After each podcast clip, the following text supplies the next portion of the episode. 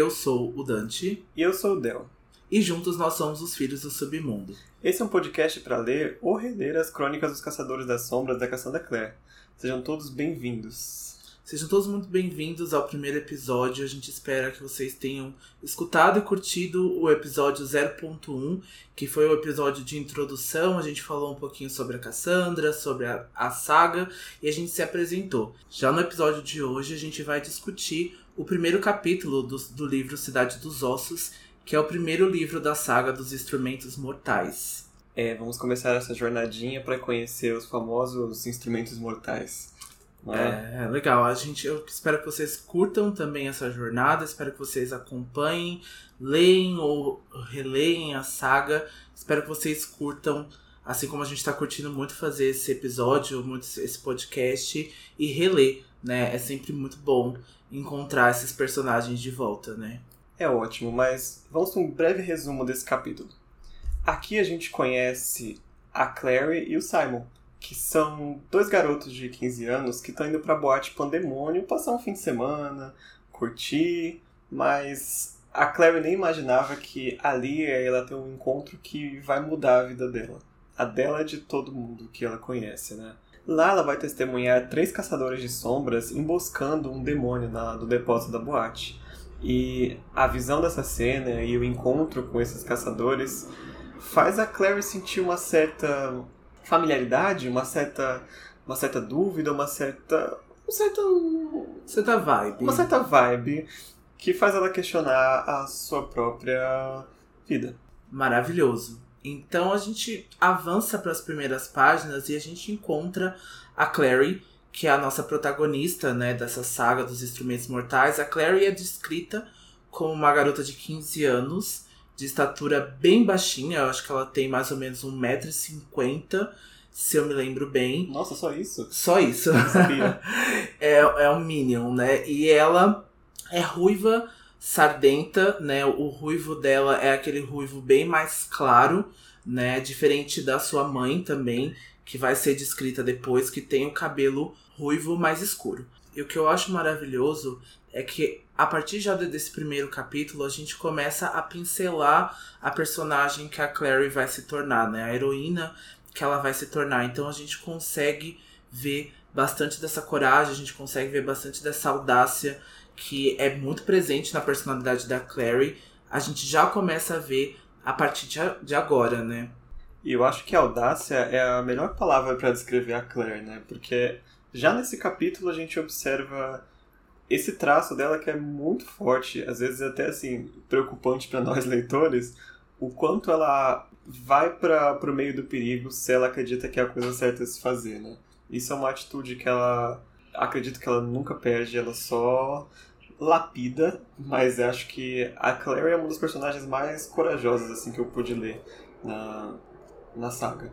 Né? Ah, total. Eu acho que se a gente pensa, né, na heroína heróica, nas sagas, né, a gente pensa sempre naquela mulher sempre muito forte, né, e, inteligente, que, né, faz o uso muito bem das armas e a Clary não só necessariamente precisa disso, mas eu acho que ela usa de várias outras artimanhas, ela usa de vários outros poderes, assim, de inteligência e de coragem mesmo. Eu acho que dentro desse episódio fica bem claro que ela não é uma pessoa treinada, ela não tá armada, mas é que ela vai usar o que ela tem para defender o que ela acredita, né?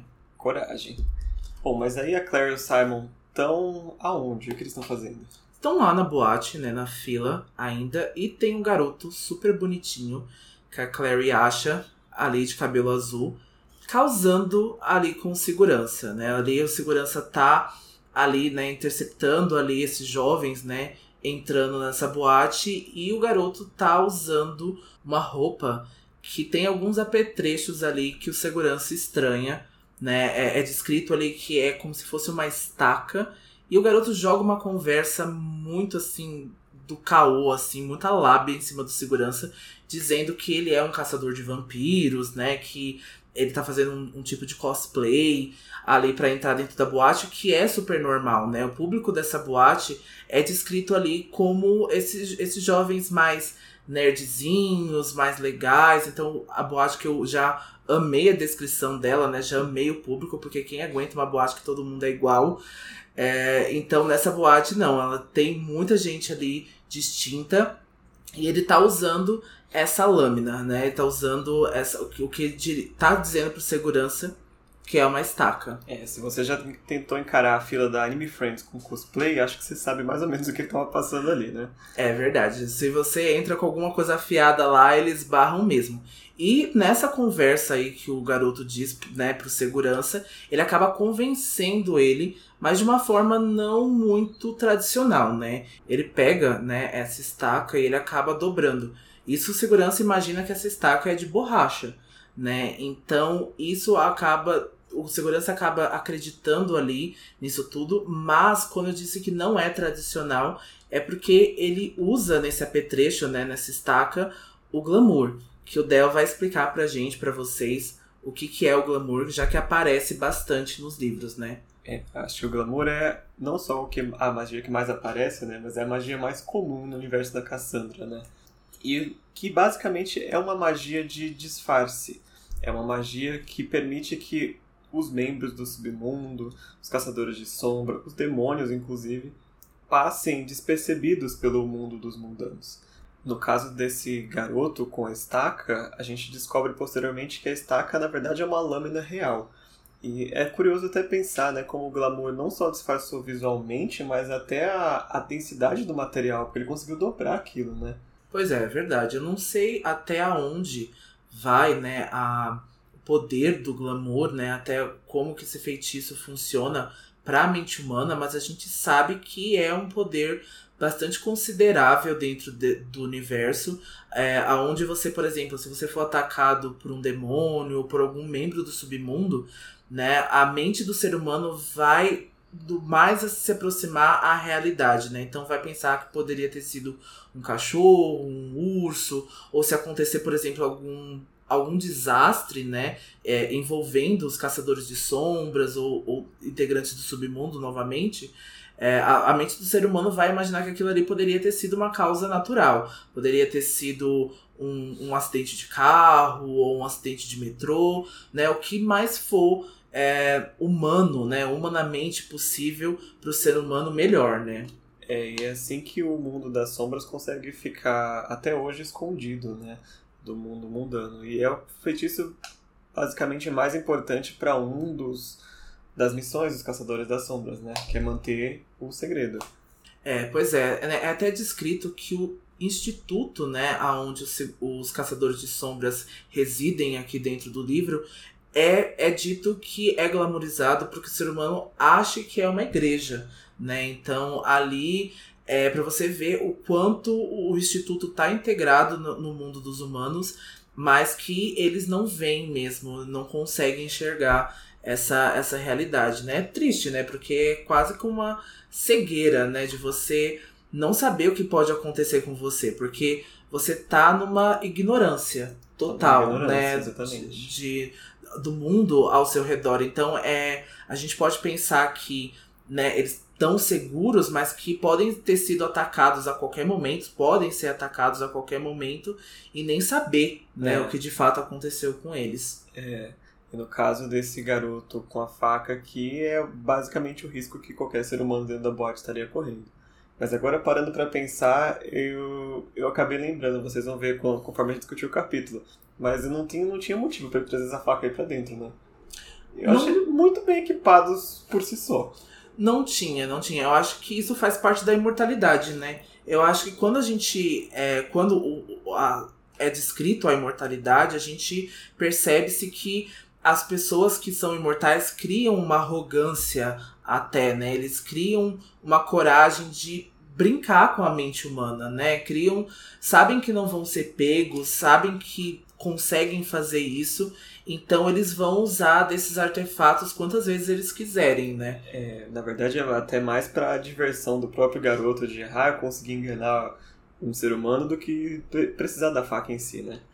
E é descrito nessas páginas a arrogância desse garoto demônio, né? A gente vê o quanto a imortalidade trouxe isso para ele, né? O quanto isso diferiu ele é, do mundo e, e da sua visão, né? É, a imortalidade, ela muitas vezes traz uma certa arrogância, né? Pois é, e esse garoto, depois que ele avista a nossa personagem Isabelle, da qual eu sou totalmente cadelinha aqui, essa é a primeira vez que a gente tem a descrição da Isabelle, que é uma garota descrita pela Cassandra como pele pálida, longos cabelos pretos e os olhos de carvão. E ele fica totalmente alterado, né? Ele fica totalmente aguçado, ali atraído pela beleza dela, né? Porque até para os humanos ela é muito bonita, né? Então a, até para os mortais ela é considerada lindíssima. Então ele logo pensa que ela é uma presa fácil, né? Ele pensa que pronto, né? Tirei a noite aqui, me dei bem.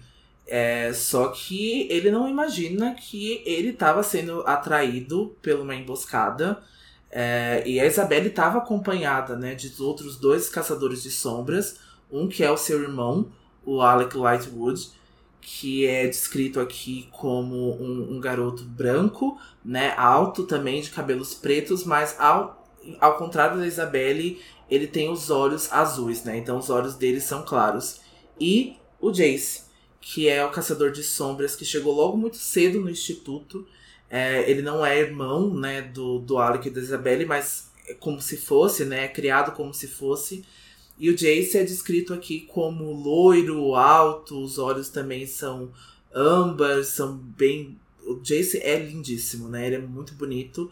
É, é como se fosse um, um anjo mesmo na Terra. A gente vai ver um pouco mais do Jace e do Alec mais pra frente. Nesse momento do livro, eles são descritos até como duas sombras, né? Que se aproximam da, da Isabelle e do garoto.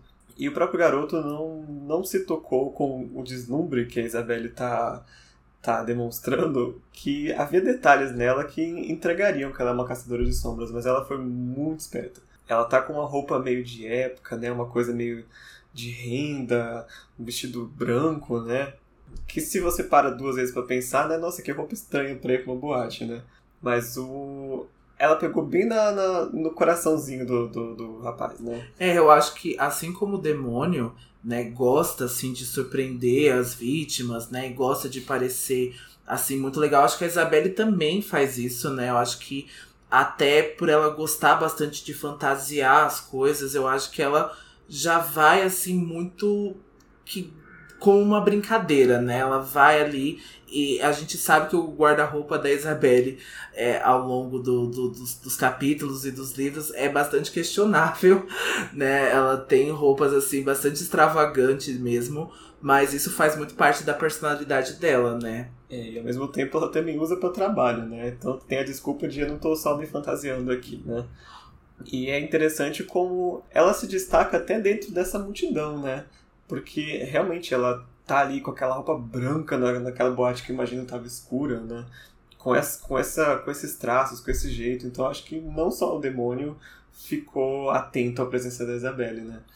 É, eu acho que não, agora conhecendo né, a Isabelle, eu acho que ela não passaria despercebida, eu acho que teria mesmo é, indícios, né, que eles são caçadores de sombras, porque eles são muito reconhecíveis, né? Principalmente no mundo do, das sombras e principalmente para os demônios, né? Eles são ali é, gato e rato, né? Estão sempre se caçando um ao outro. Então, esse demônio foi, foi burro mesmo, né? Ele foi, foi cagou no maiô mesmo. Foi. Pra de não ter imaginado isso. Mas enfim, enquanto isso tudo tá rolando e a Isabelle tá ali meio, meio chamando ele ali, ela, ela até leva ele para uma porta que tá escrito assim, entrada proibida, né? Que depois a gente descobre que é o depósito da boate. E tá rolando essa situação, a Clary e o Simon já entraram. E a Clary tá ali só observando, né? Porque ela já tava olhando o menino lá fora. Ela entrou e cadê, né? Ela tava atenta. Tava atenta ela tava ali. Muito atenta. Não era a única pessoa caçando nessa noite, né? Pobre do Simon, coitado. e elas estão lá, eles tá fazendo aquelas dancinhas, aquela coisa mais como descrever a dancinha da Clary? Essa dança, gente, é icônica, é maravilhosa. É descrito aqui que eles estão, né, pra frente e pra trás, é como se estivesse procurando a lente de contato ali no meio da, do chão ali da boate, né?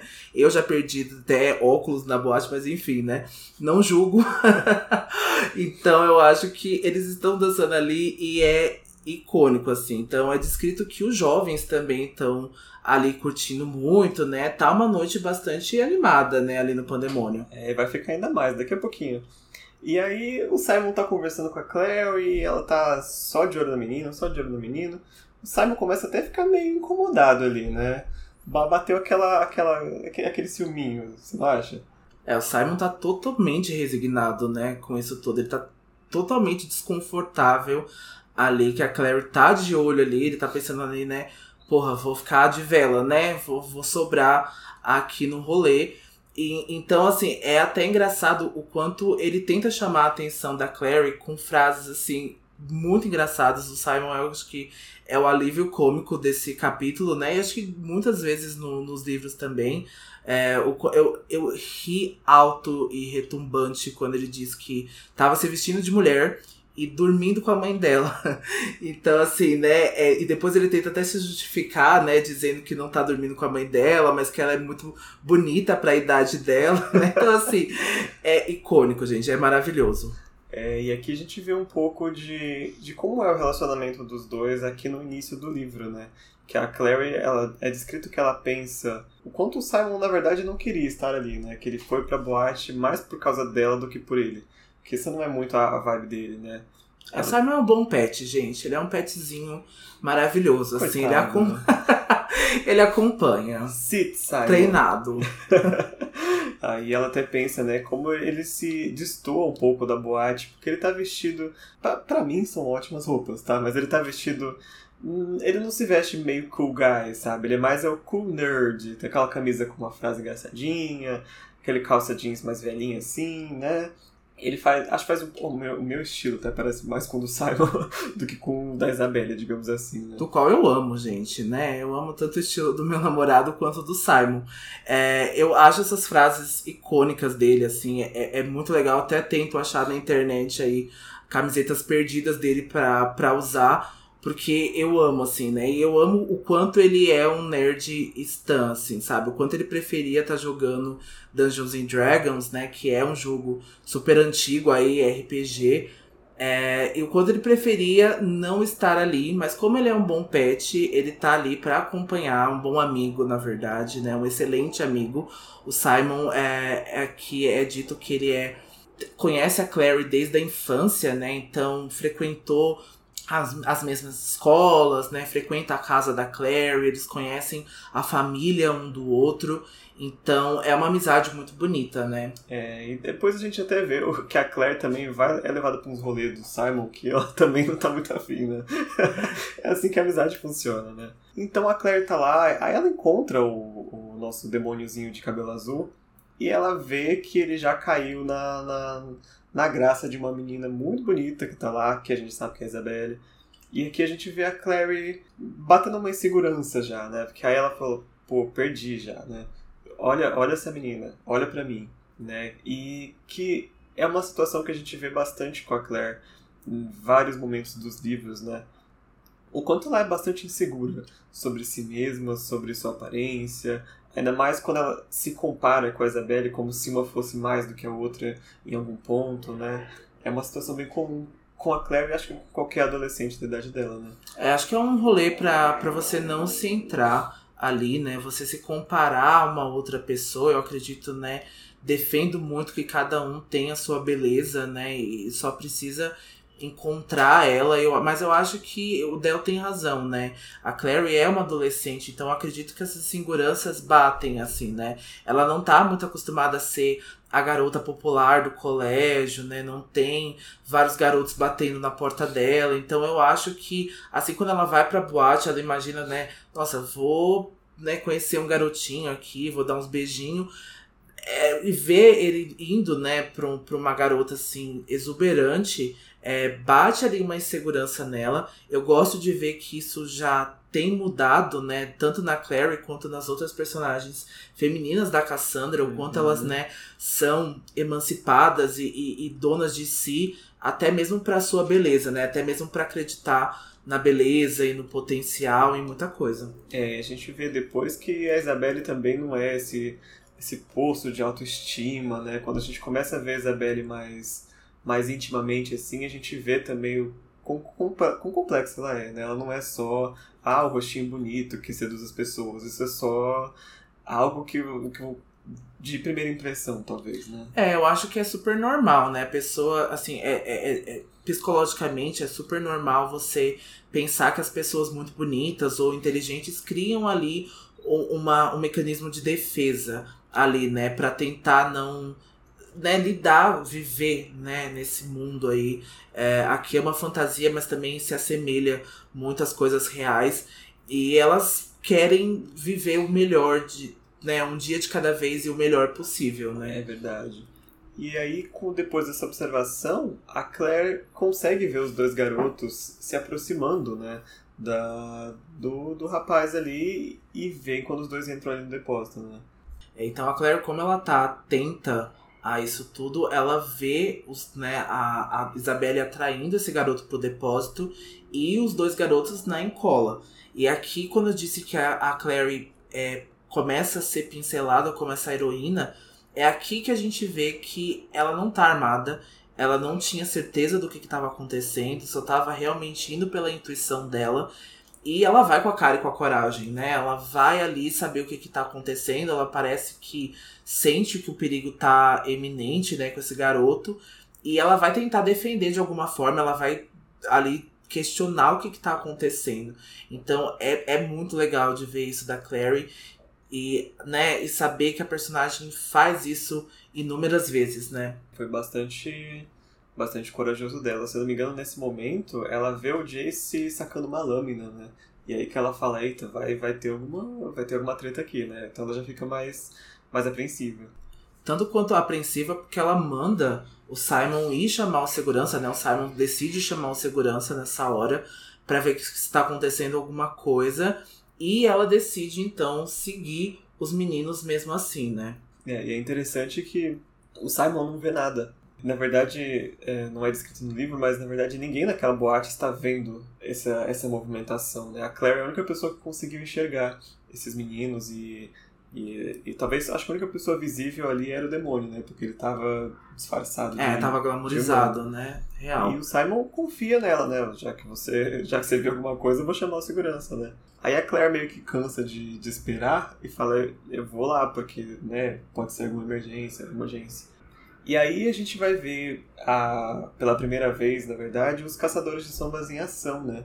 Mas a gente falou dos caçadores, dos caçadores. E afinal, o que são os caçadores de sombra? Os caçadores são uma raça de seres humanos com sangue angelical. Basicamente é isso que diferencia eles dos humanos, entre aspas, normais, né? Dos mundanos.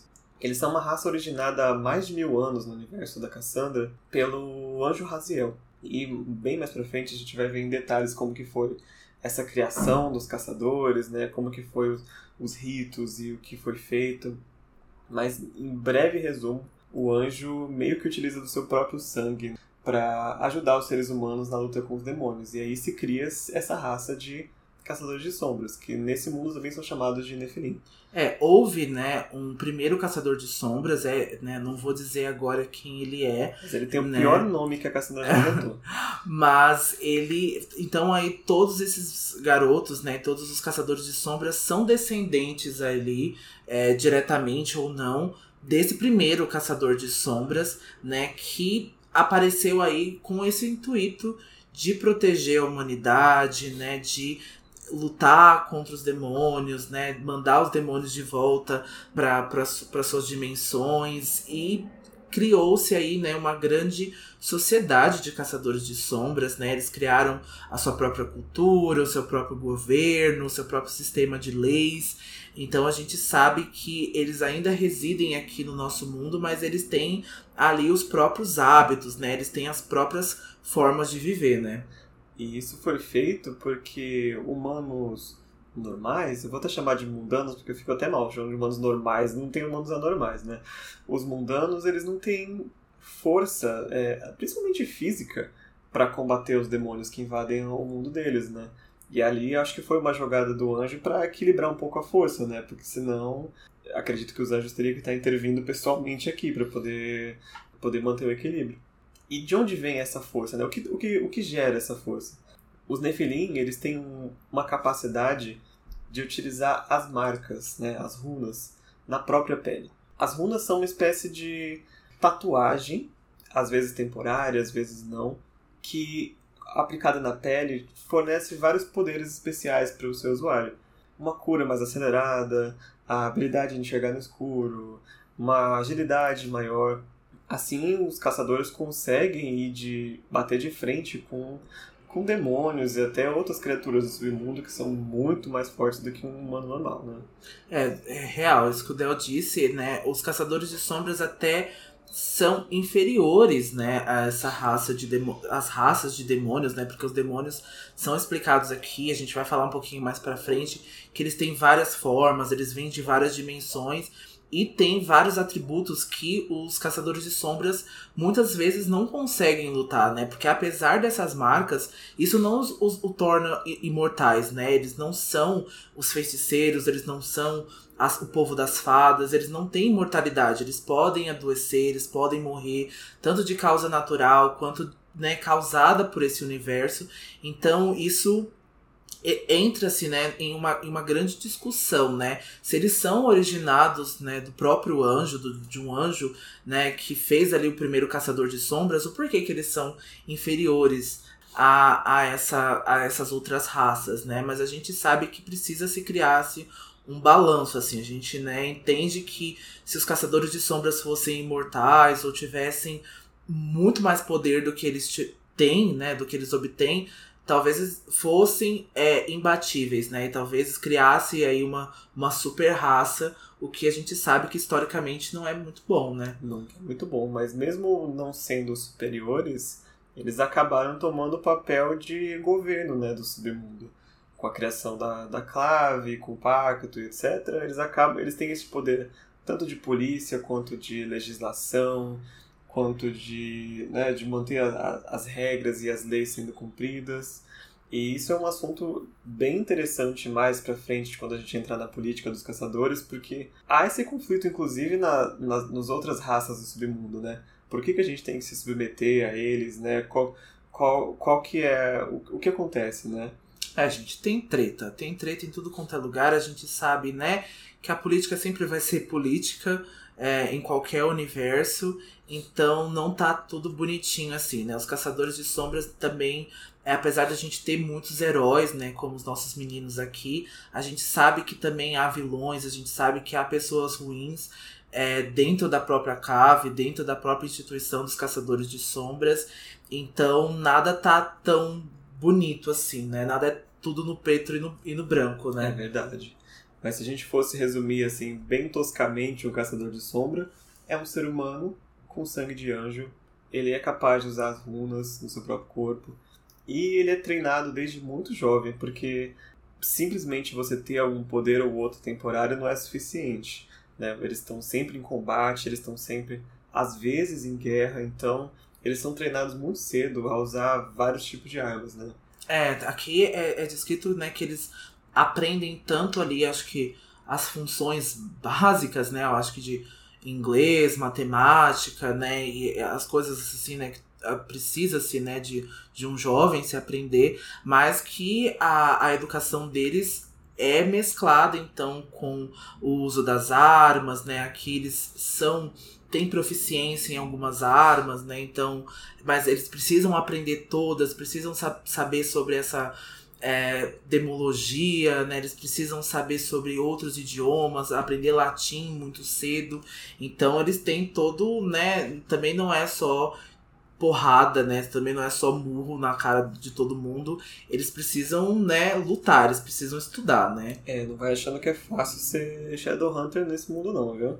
É, e aqui a gente vai ver os caçadores em ação, né? A Isabelle tá lá no depósito com o demônio e assim que ele começa a conversar com ela, ele já percebe o quão ferrado ele tá, né? É o momento que a Isabelle saca o famoso chicote dela, domina o demônio e os meninos entram, amarram ele num, num, num pilar ali, né? Gente, o quanto eu amo o chicote da Isabelle, né? O quanto é. A gente vai explicar mais pra frente, né? Porque é uma arma especial, mesmo até dentro, né, dos próprios livros. Então, assim, o quanto eu amo. Porque você não espera, né, o que um chicote pode fazer, né? O quanto uma pessoa pode dominar a outra com chicote. A gente usa faca e, e, e espada, né? E aquela escudo. E o chicote você acaba. Ah, o chicote não vai fazer nada, não, gente. A gente tende a imaginar que ele não vai ser tão preciso, né? É. Como uma, uma pistola ou uma coisa assim. Mas a, a bicha consegue usar muito bem esse chicote, né? Eles acabam rendendo é, esse garoto demônio e começam a, a questionar ele ali, né? Começam a perguntar se existe outro ali com ele, né? Se existe outra pessoa ali, já que demônios também andam em bandos, né? Então eles não andam totalmente sozinhos, alheios até alguns demônios, né? Na verdade. Então é, é super questionável isso, né? É, e é o momento. Aqui é o momento que a Cassandra decide usar para explicar para nós leitores o que é um demônio no mundo dela, né? Só que a cena, quando a gente vê, ela é uma cena meio esquisita, porque o Jace está com ele preso lá no pilar e o Jace começa a explicar pro próprio demônio o que é um demônio. Então eu fico assim, não é. É como ensinar a missa pro próprio Papa, né? É, então... e ele começa a explicar ali e tal, mas vamos pegar o que ele diz que é mais importante para nós, né? Eu vou até ler o que ele falou, porque eu achei muito legal como ele fala. Os demônios, religiosamente definidos como habitantes do inferno, servidores de Satã, mas entendidos aqui para os propósitos da clave como quaisquer espíritos malevolentes cujas origens se dá fora de nossa própria dimensão habitacional. E é isso que define os demônios aqui para o universo dos caçadores. É, eles escapam um pouco dessa noção cristã, dessa noção religiosa da, da palavra demônio e vai para uma coisa mais interdimensional, né? Quase já no reino da ficção científica, né? Eu acho é, muito legal. É, é, é, maravilhoso, né? E a gente conhece é, outros tipos de demônios, né? A gente está sempre falando disso agora nesse episódio, porque é, é, bem focado né, nesse garoto. E a gente vê outras dimensões, a gente conhece outras dimensões, a gente vê que também eles têm o próprio sistema, eles também têm as próprias leis ali. Então tem tudo em funcionamento, né? Tudo bem organizadinho. E é nesse momento que a nossa, nossa heroína Claire entra em ação, né? É isso mesmo. A Claire, então, ela é, decide, né, quando o Jace vai matar esse garoto, né? Quando ele aponta a lâmina para ele, intervir ali e, e saber o que, o que, que tá acontecendo, né? Ela não quer presenciar esse crime, ela, ela quer defender é, essa vida.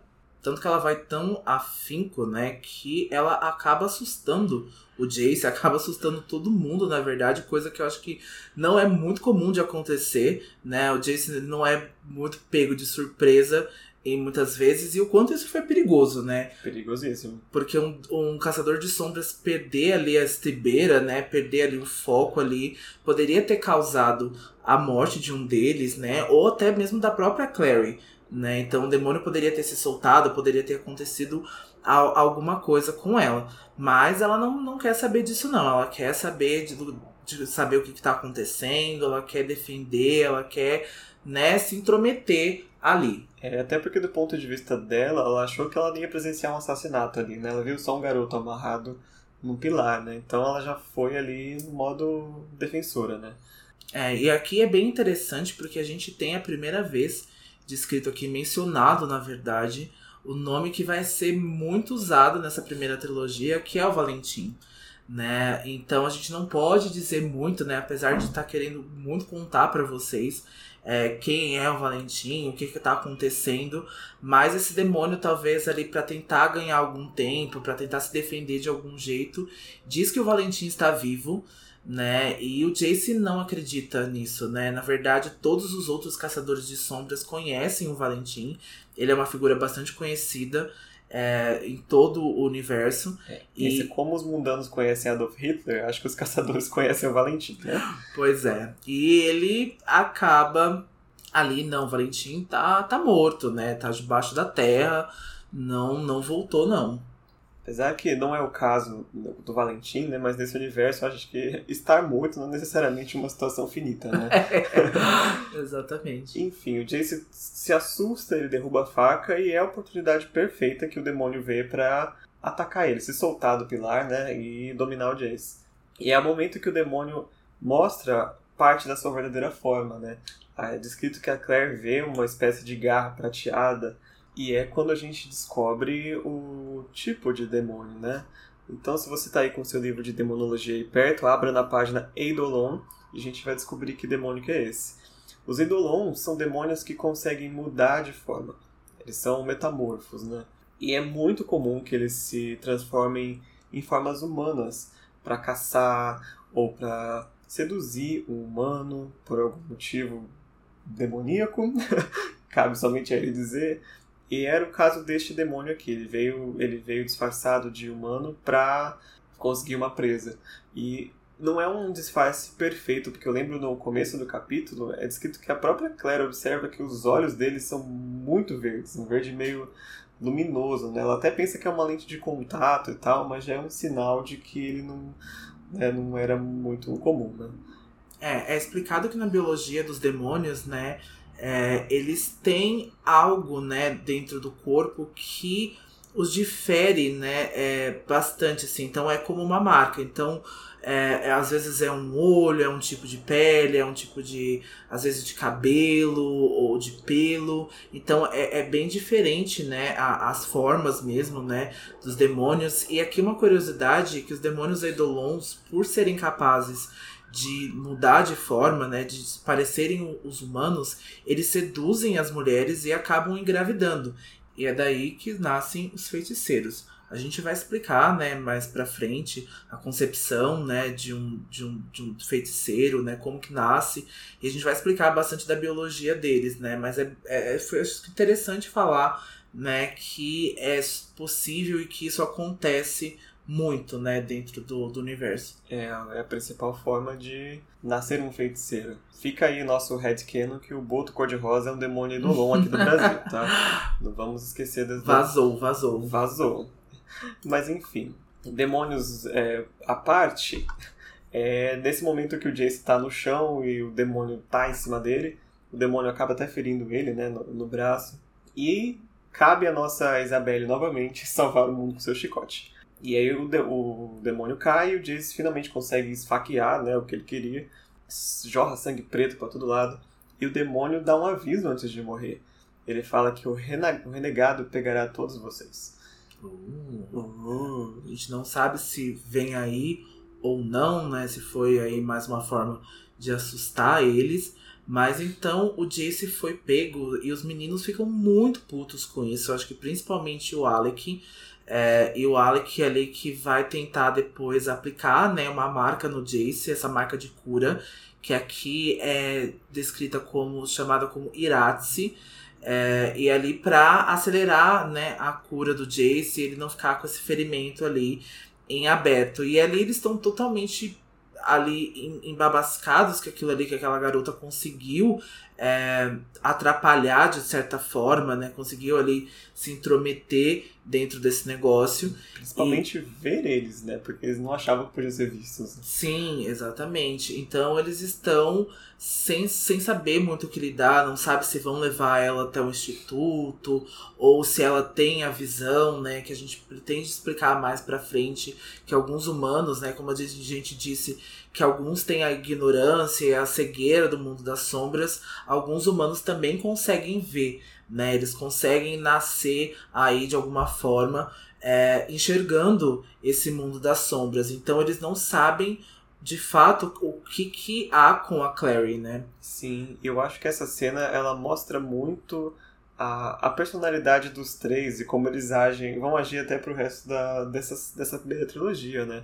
Porque a Isabelle ela tá full pistola, ela tá agarrada na Claire com o chicote, tá extremamente irritada porque pelo fato do Jace quase ter morrido por essa intromissão, né? E o Alec vem com aquela postura mais calma, o que a gente vai fazer, a gente leva pro instituto, a gente... aquela coisa mais de pesquisa, né? De, de, de, de racionalidade. E o Jace tá ali na arrogância adolescente dele, né? O Jason, ah, até, ela. o Jason até começa a falar, né, das coisas dele, explicar pra, pra Clary que o demônio voltou pra dimensão. E os meninos ficam tipo, mano, o que, que você tá fazendo, sabe? O que, que você tá falando? Você acabou de conhecer essa garota, você já tá dizendo coisas que talvez ela deveria saber ou não. E foi legal o Del ter falado porque pincela bastante mesmo a personalidade deles, né? A Isabelle é uma garota bastante irritadiça, né? Ela é bastante nervosa e, e, e, impulsiva, né, também, isso acaba, né, levando à impulsividade dela, isso acaba levando a ser esquentada demais.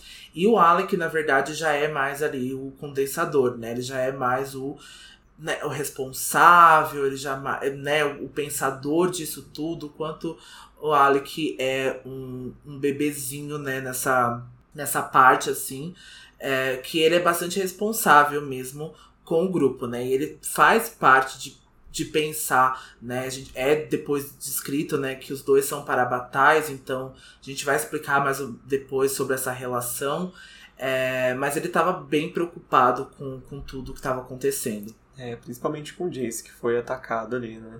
E é nesse momento que o Simon entra no depósito com segurança, né? Então você vê pelo tempo que ele levou, se fosse um assassinato, a Claire já tava só a poça de sangue, né? Coitado, ele acho que ele não conseguiu atravessar, né? Daquela fritação, daquela muvuca lá, acho que ele não demorou bastante para atravessar até a balada, né? A gente é. sabe o quanto é difícil. Imagina o que ele falou pro segurança, né? Porque ele mesmo não tinha visto nada. Ah, tá acontecendo alguma coisa ali, sabe? Vem, vem comigo, vem com nós. E ele foi com nós e acabou que ele não viu nada. Porque quando ele entra no depósito, ele só vê a Claire. Nem o Simon, nem o segurança podem ver os meninos. Tanto que eles até meio que riem entre si, assim, né? Porque eles também sabem que não podem ser vistos. Apesar que se eu fosse eles, ia ficar, caramba, se essa menina me viu, quem mais tá me vendo, né? Então tem alguma coisa errada, mas não. A Claire meio que disfarça ali, né? Ah, foi engano, hum, desculpa, não sei o que, o Simon morre de vergonha. Ela é. passou de louca, gente. Ela passou, de louca. meteu de, de louca, assim, a gente sabe, né? Tirou o coitado do segurança ali do, do, do posto, né? Pra, pra não ter visto nada, né? E ela ficou totalmente sem graça, né, para isso tudo. Não sei se até isso for, causou a expulsão deles da balada ou se eles foram embora mesmo de vergonha depois disso tudo, né? E depois da Clary ter ficado ali de ter presenciado isso tudo, né? Acho que ela ficou muito indignada e ficou muito consternada com o que aconteceu, né? Ficou abalada. E aqui o capítulo tem um salto temporal de alguns minutos, então não ficou claro realmente se ela foi expulsa, porque ela estava no depósito da balada, ou se eles saíram, só que agora eles estão lá fora, esperando um táxi para ir embora, né? E é quando o Simon começa a questionar ela, né? Nossa, mas tem certeza que não tinha nada mesmo? E ela começa a disfarçar, assim, mas o Simon conhece ela há muito tempo, né? Então, assim, ele sabe que ela não tava.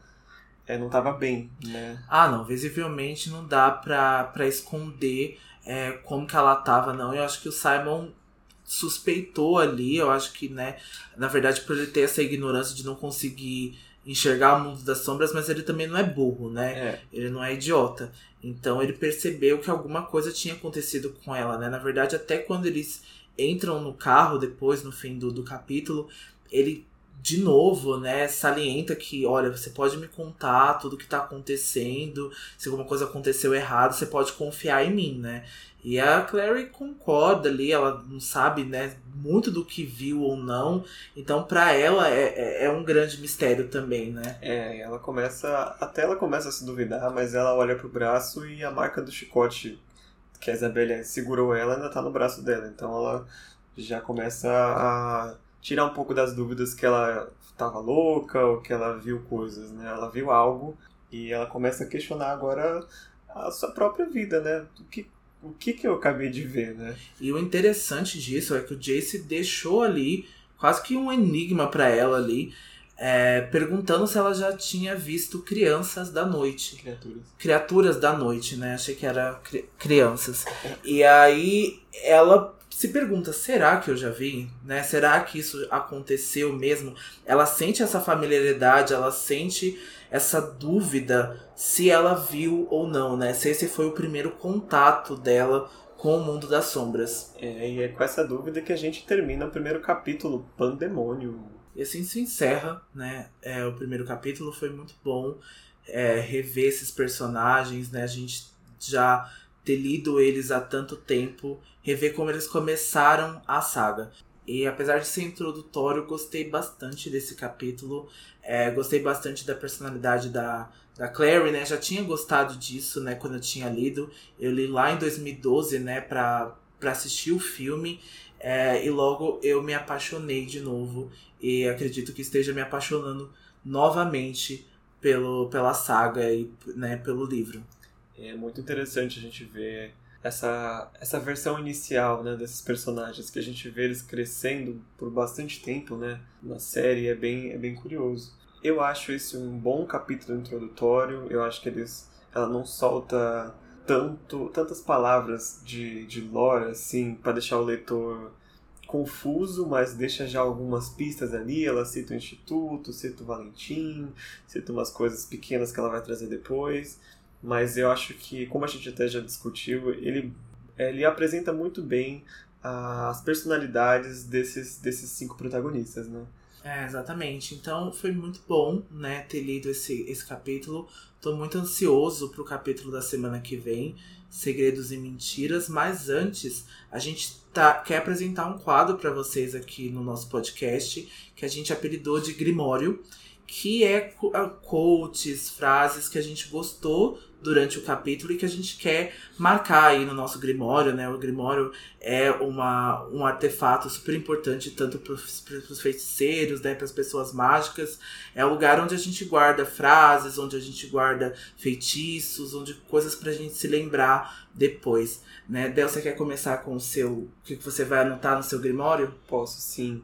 No meu Grimório eu vou anotar a, o pensamento que o demônio Dolon teve quando ele entrou na balada. Ele diz assim: os humanos eram burros demais. Tinham algo tão precioso, mas cuidavam mal daquilo. Jogavam a vida fora por dinheiro, por saquinhos de pó ou pelo sorriso charmoso de um estranho. Uau, é uma descrição bem forte, né? Uma descrição bem densa, né? Sobre o que a gente estava falando sobre a imortalidade, o que o demônio acredita, né? O, que, que ele enxerga é, dos, dos mundanos. É, é, é bem forte, assim. Eu, eu gostei bastante. bastante. Já eu vou dizer uma frase que eu acho icônica e que é lembrada até hoje, que é meu nome não é garotinha. Ela diz isso pro Jace e é icônico porque a gente já imagina o quão bonitinha ela foi dizendo isso tudo, sabe? O quanto foi assim. A gente sabe que tem muita força ali, que tem muita coisa, né? Muita emancipação, mas o que é icônico e é muito bonitinho. É, eu só imagino aquele meme do pintinho com a faquinha na mão, sabe? Meu nome não é garotinha! e a outra é a frase que eu achei também engraçadíssima também do Simon, que é a frase mais hilária para mim desse capítulo, né? Enquanto isso, acrescentou Simon, eu queria te dizer que ultimamente tenho vestido de mulher. Além disso, estou transando com a sua mãe achei que você deveria saber, né? E a Clary nem aí, né? Totalmente alheia ao que o Simon estava dizendo e mais atenta no que os meninos estavam fazendo, do que estava acontecendo ali do outro lado da boate, né? É, é uma frase que acho que resume muito bem o Simon, né? Bom, então é isso. A gente espera que vocês tenham gostado da nossa discussão. E a gente não vai discutir sozinho, né? Agora a gente quer que vocês vão nas nossas redes sociais, vão no nosso Twitter, vão no nosso Instagram, escolham que frases vocês querem para o Grimório de vocês, o que vocês acharam desse capítulo. A gente quer saber principalmente qual foi o primeiro contato de vocês com a, com a saga, né? Quando vocês leram este primeiro capítulo, estão lendo a primeira vez, ou estão acompanhando uma releitura com a gente. É. E a gente gostaria muito de pedir mais um favor para vocês, de, além de nos seguir nas nossas redes sociais, que mandem é, frases e que mandem críticas e coisas, porque a gente quer ler no próximo episódio, a gente quer trazer um novo quadro para cá chamado Mensagem de Fogo, que vão ser as mensagens que vocês vão nos deixar. Então é muito importante receber o feedback de vocês, é muito, muito legal saber se vocês estão gostando do episódio, estão gostando do podcast. Então a gente gostaria muito, muito de ter esse contato a mais com todos vocês. É isso aí. Então vocês têm três formas de entrar em contato com a gente. A primeira é no nosso e-mail, filhosdosubmundo.gmail.com ou vocês podem ir no nosso Instagram, Filhos do Submundo. Sigam a gente lá, que a gente vai estar sempre postando quando vai sair o próximo episódio, qual vai ser o tema. Ali a gente gosta muito de, de informar vocês por lá.